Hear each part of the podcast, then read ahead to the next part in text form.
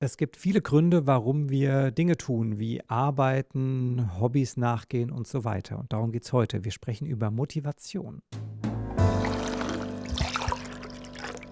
Hallo zu Folge 14 von Darjeeling und Hafermilch und mir gegenüber sitzt Beatrice. Hallo. Hallo. Heute sprechen wir über das Thema Motivation. Uh, ich wusste bis eben auch noch nicht das Thema, deswegen bin ich dabei. Was motiviert die Gen Z zu arbeiten, Beatrice?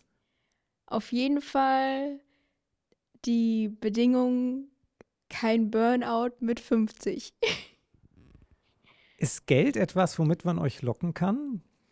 Ja, ich denke schon. Also welche Generation arbeitet für, für nichts, würde ich sagen. Also äh, da ist auf jeden Fall schon eine Motivation dahinter, auch vielleicht sich später ein eigenes Haus leisten zu können, eine eigene Wohnung leisten zu können, eine Familie leisten zu können.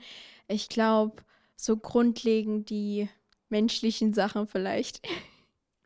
Ich kenne aber viele äh, Menschen der Gen Z, die sich eigentlich um Häuser gar nicht so viel Gedanken machen müssen, weil wir sind jetzt auch in der Generation, also ich werde irgendwann einen Teil eines Hauses erben und äh, viele Leute in deinem Alter, ja sicher auch, dann gibt es Häuser von den Großeltern, von den Eltern. Mhm. Also ich frage mich manchmal, ob Geld wirklich motivieren kann, etwas zu tun, was man im Herzen gar nicht tun möchte. Ist es der Wettbewerb, den Unternehmer heute haben, wer zahlt mehr, der kriegt Mitarbeiter? Ist das wirklich die Zukunft? Mm, also grundlegend hat man ja schon einen gewissen Lebensstandard, den man sich ja finanzieren möchte. Und ob man jetzt wirklich eine Wohnung mieten oder kaufen will, ob man wirklich ein Haus geerbt äh, äh, oder vererbt bekommt oder äh, kaufen möchte oder wo ganz anders hinziehen möchte, ist ja auch irgendwie eine Option. Vielleicht kostet da auch das, das Haus mehr oder vielleicht auch weniger, ich weiß es nicht. Aber auf jeden Fall hat ja jeder so seine eigene Vorstellung und es geht auch ein bisschen zurück auf unsere letzte Folge Selbstbilder, ähm, dass man, wenn man in einer großen Familie aufgewachsen ist, natürlich auch vielleicht ähm, einmal, wie du sagst, nur einen Teil von einem Haus irgendwie äh, vererbt bekommt oder halt auch sagt, ich möchte selbst eine Großfamilie haben und brauche natürlich da auch Platz. Also es ist alles sehr, sehr individuell, aber ich würde sagen, das normale Motto in Anführungszeichen, ich gebe dir einfach mal 1000 Euro mehr als der, die anderen Leute, äh, die dich oder für die du dich beworben hast. Ähm, weiß nicht, ob das noch genauso zieht wie äh, die Jahre zuvor. Also ich glaube, da sind es eher die, die Umstände, die auch cool sein sollen und ähm, ja, auch einfach, dass man ja verstanden wird. ist, glaube ich, auch ein großer, großer Punkt. Als ich schon während meinem Abi zu meinem Papa gesagt habe, ich werde Jongleur. War mein Vater, glaube ich, bedingt begeistert, hat mir aber gesagt, wenn es das ist, was dich erfüllt, dann mache das. Und hat mir aber auch gesagt, die Wahrscheinlichkeit, dass du damit nicht reich wirst, ist sehr hoch. Mhm. So. Das hat mich damals nicht davon abgehalten, weil es gab durchaus auch die, also ich hatte durchaus die Option, auch was zu studieren. Ist jetzt mal egal was, aber wäre sicher auch äh, attraktiv gewesen. Ich hätte auch berufliche Chancen darin gehabt, auch sehr gute. Ich habe mich aber dagegen entschieden, weil ich mir gesagt habe, entweder ich lebe jetzt meinen Traum, diese Idee, und wenn es auch eine naive Vorstellung ist, ähm, aber ich mache das jetzt oder ich werde es nie wieder in meinem Leben tun. Wie sehr spielt diese Art von Selbstverwirklichung im Bezug auf Berufe in deiner Generation eine Rolle? Ich glaube auch eine, eine sehr, sehr große Rolle, weil man natürlich in, äh, nach der Schule in den Arbeitsmarkt einsteigt, wo man merkt, oh, okay, so ist es also wirklich, ähm, weil ich auch denke, dass nicht so viele so eine positive Erfahrung leider mit ihrem Job machen können, wie wir es jetzt tun. Also äh, wir leben ja auch so ein bisschen unser Arbeitsmotto und ähm, ich freue mich jedes Mal ins Büro zu gehen und so weiter. Das ist natürlich nicht überall der Fall. Und dann werden natürlich auch die Erwartungen und die Motivation so ein bisschen runtergeschraubt und dann sagt man so, ja, mir, mir reicht es eigentlich, wenn ich nette Kollegen habe oder wenn ich nicht jeden Tag vor einer endlosen To-Do-Liste stehe. Und ich glaube, äh, da, wenn man sozusagen da äh, in diesen Arbeitsmarkt eintritt, dann werden diese Sachen neu definiert und das ist auch eine Chance für äh, weitere Arbeitgeber, die dann auch sagen, hey, ähm, wir merken, es, es läuft bei verschiedenen vergleichbaren Firmen nicht so in den und den ähm, ja, Hinsichten, keine Ahnung, jeder ist gestresst, jeder muss tausend Sachen erledigen und so weiter. Was passiert, wenn wir es anders machen? Und vielleicht sieht man dann, dass äh, jüngere Leute eher darauf anspringen. Hat es die Frage beantwortet oder was? Ja, äh, absolut. Ich verstehe die Gen Z oft so, wenn ich es mal runterbreche, stereotypisch und auch das, was mir äh, Unternehmerkollegen widerspiegeln. Die sagen ja, okay, äh, die Generation hat keine Lust zu arbeiten, die mm. wollen nur mhm. ihre Life-Life-Balance. Bedeutet, die möchten eigentlich nur Freizeit in meinem Beruf ist es so, dass ich das, was ich so, äh, was andere als Arbeit bezeichnen, empfinde ich als Freizeit. Ich habe mein ja. Hobby zum Beruf gemacht und ich äh, mache jeden Tag ausschließlich das, was ich tun will. Ich klammere jetzt mal so buchhalterische Themen äh, aus, aber äh, das kriegt man schon rum die Zeit. So. Ähm, was wäre jetzt, wenn man als Motivation der Gen Z ähm, anbietet oder allen anderen Menschen da draußen, äh, egal zu welcher Generation zugehörig, dass es neben Geld, ein notwendiges Mittel zum Leben, auch sehr viel Selbstverwirklichung und Selbsterfüllung in dem Beruf gibt. Also dass jeder das eben tut oder tun darf beruflich, was er auch tun würde, wenn er diesen Beruf nicht ausüben würde, was er in seiner Freizeit tun würde. Also erstens eine Tätigkeit, äh, also inhaltlich, aber auch der, dass wir diese Tätigkeit oder mhm. sie diese Tätigkeit äh, durchführt. Erzeugt sowas Gravitation, wo äh, deine Generation hinschaut und sagt, okay, das gucke ich mir mal an? Oder ist dieser Gedanke so abwegig, so neu, so innovativ, dass deine Generation sagt, also das kann ich mir nicht vorstellen, Arbeitswelt für mich ist Schreibtisch, Fabrik oder äh, Fließbandarbeit?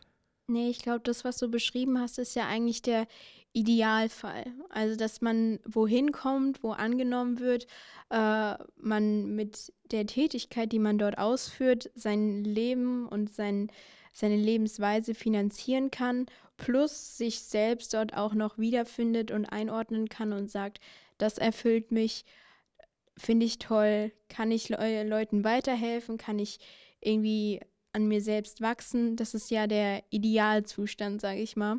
Und ähm, wir beide verlangen ja jetzt nicht, dass man sagt, okay, wir müssen jetzt sofort diesen Zustand erreichen oder wir äh, streben an, dass, dass jeder sofort sein Unternehmen so umstellt, dass äh, jeder die absolute Erfüllung findet. Aber ich glaube, momentan befinden wir uns in so einer Bubble wo ähm, das absolut nicht der Fall ist.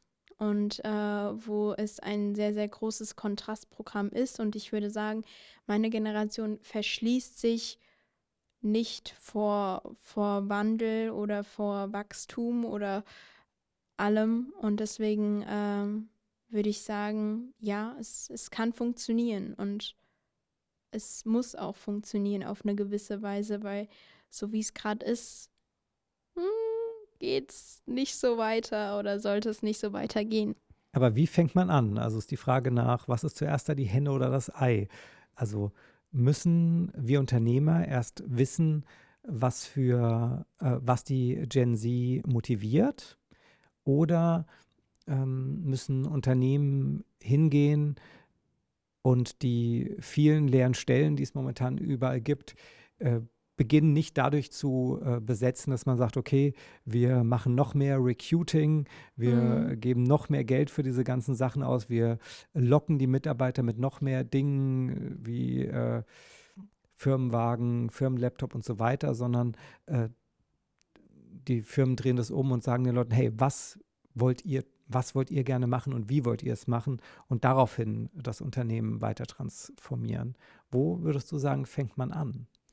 Ich glaube, man fängt mit Kommunikation an. Also eine, äh, einen Raum zu schaffen, wo, wo beide äh, Seiten sich austauschen dürfen und können und so ähm, also das, was wir ja immer sozusagen zelebrieren und sagen, ja, da, das ist cool, das ist für beide Seiten cool und so weiter, ähm, das gilt natürlich für uns und für auch natürlich die Art und Weise, wie wir arbeiten und wo wir arbeiten. Und ich glaube, das, wie wir es denken, kann natürlich auch nicht überall genauso umgesetzt werden. Und deswegen muss da angefangen werden, ähm, zu sagen, wir überlegen uns hier in unserem Unternehmen eine Kommunikationsplattform oder einfach einen Raum, wo man sich austauschen kann und einfach mal Sachen von beiden Seiten bespricht, weil äh, die Sachen, die du äh, jetzt erwähnt hast, die sind natürlich wieder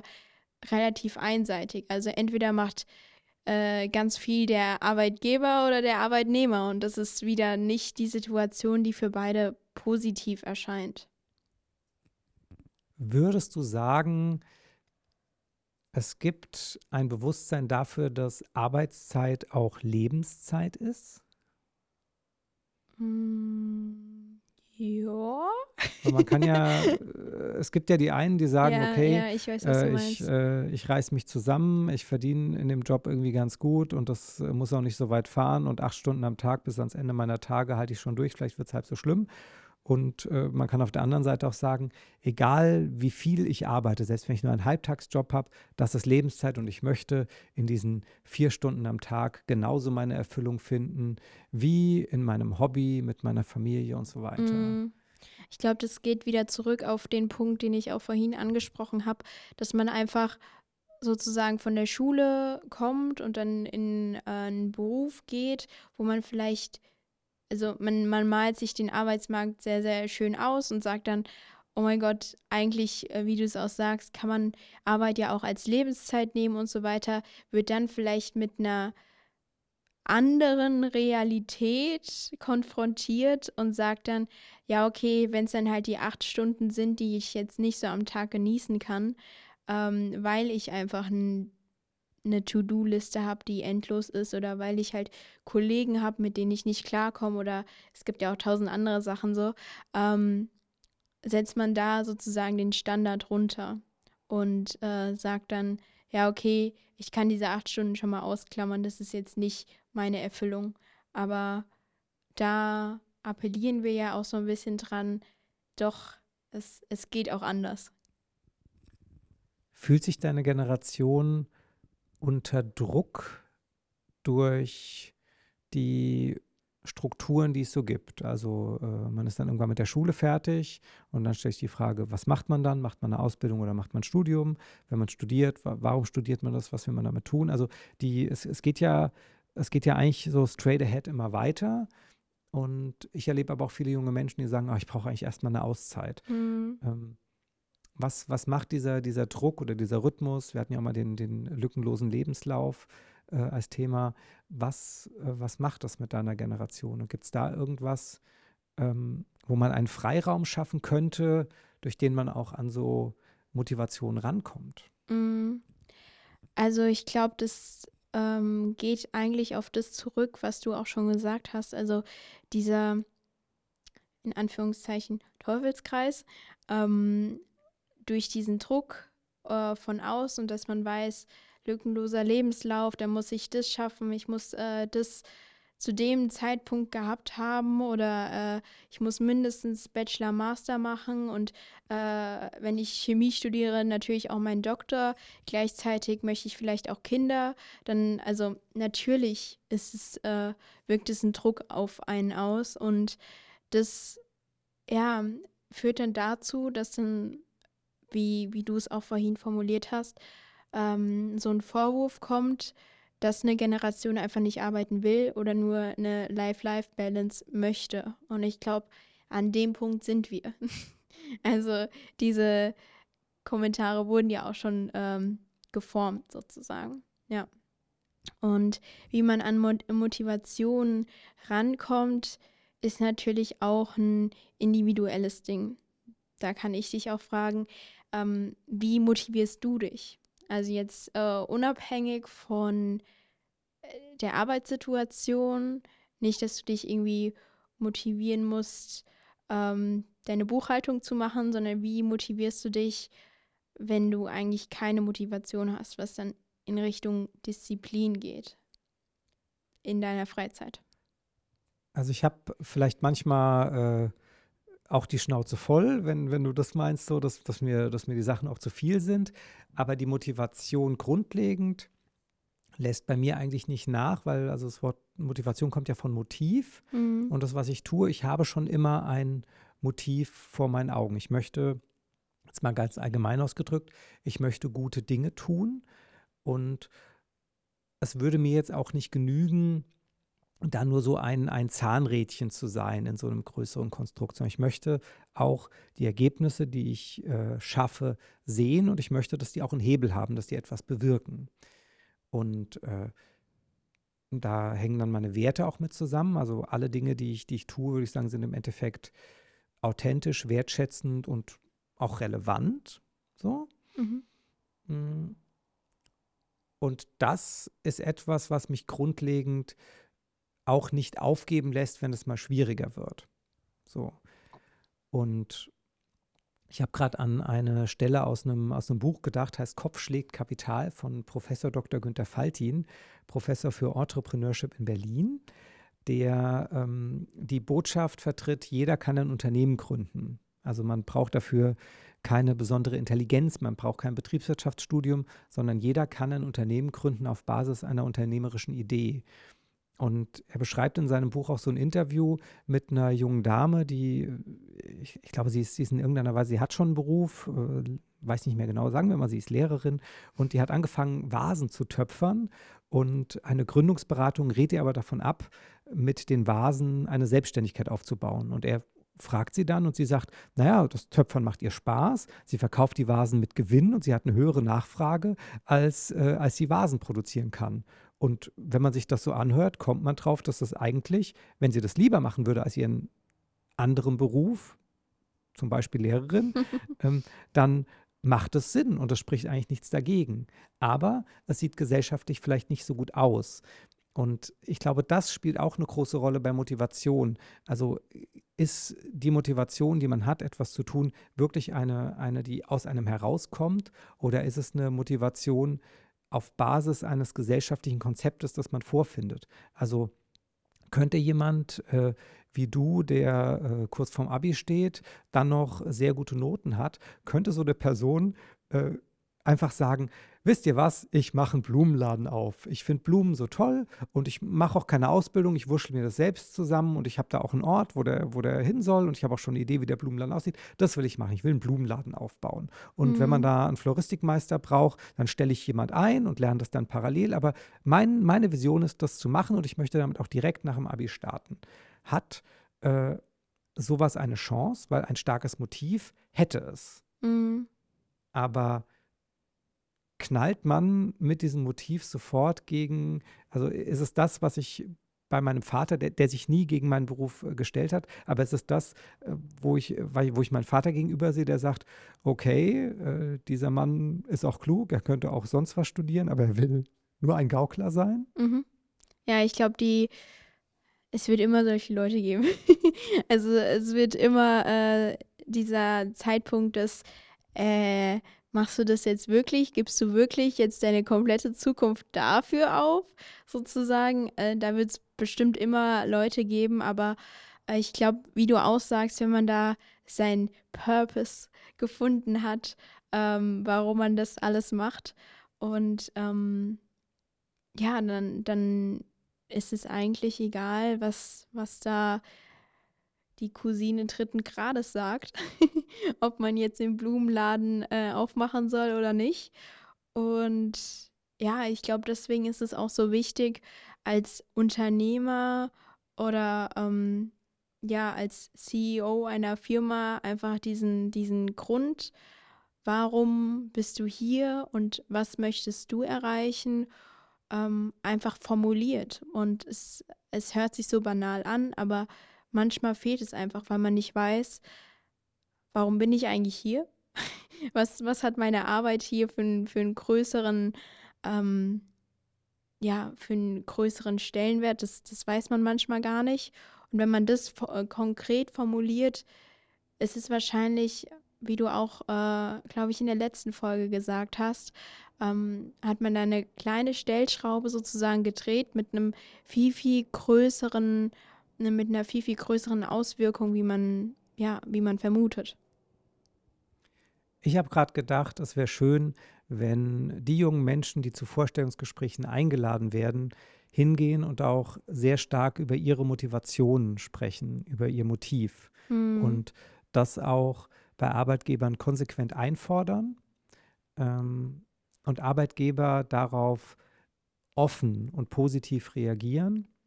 Und ich glaube, dass das vielleicht so ein erster Schritt sein kann. Auch wenn man, ähm, wenn ihr da draußen vielleicht gerade irgendwo arbeitet oder eine Ausbildung macht und ihr merkt, dass euch da ein paar Sachen nicht schmecken. Ich finde, dass es es ist erstmal gut, sich die Sachen anzugucken und auch wirken zu lassen. Aber wenn man wirklich merkt, dass was nicht so richtig passt und man eine konkrete Idee hat, wie es besser sein könnte, glaube ich, dass, es, dass sich der Mut, damit den Arbeitgeber zu konfrontieren, auf jeden Fall lohnt. Vielleicht ändert sich auch nichts, aber dann hat man es zumindest probiert. Und ich sage auch immer, lieber man riskiert was, entweder wird es besser oder man hat etwas gelernt. Ich glaube, das war die perfekte Message zum Schluss, oder? Was würdest du sagen? Äh, wenn ich dem jetzt zustimme, würde ich mich ja selber loben. Deswegen, wir lassen es mal so stehen. das machen wir. Dann bis zum nächsten Mittwoch, oder? Bis dann. Ciao.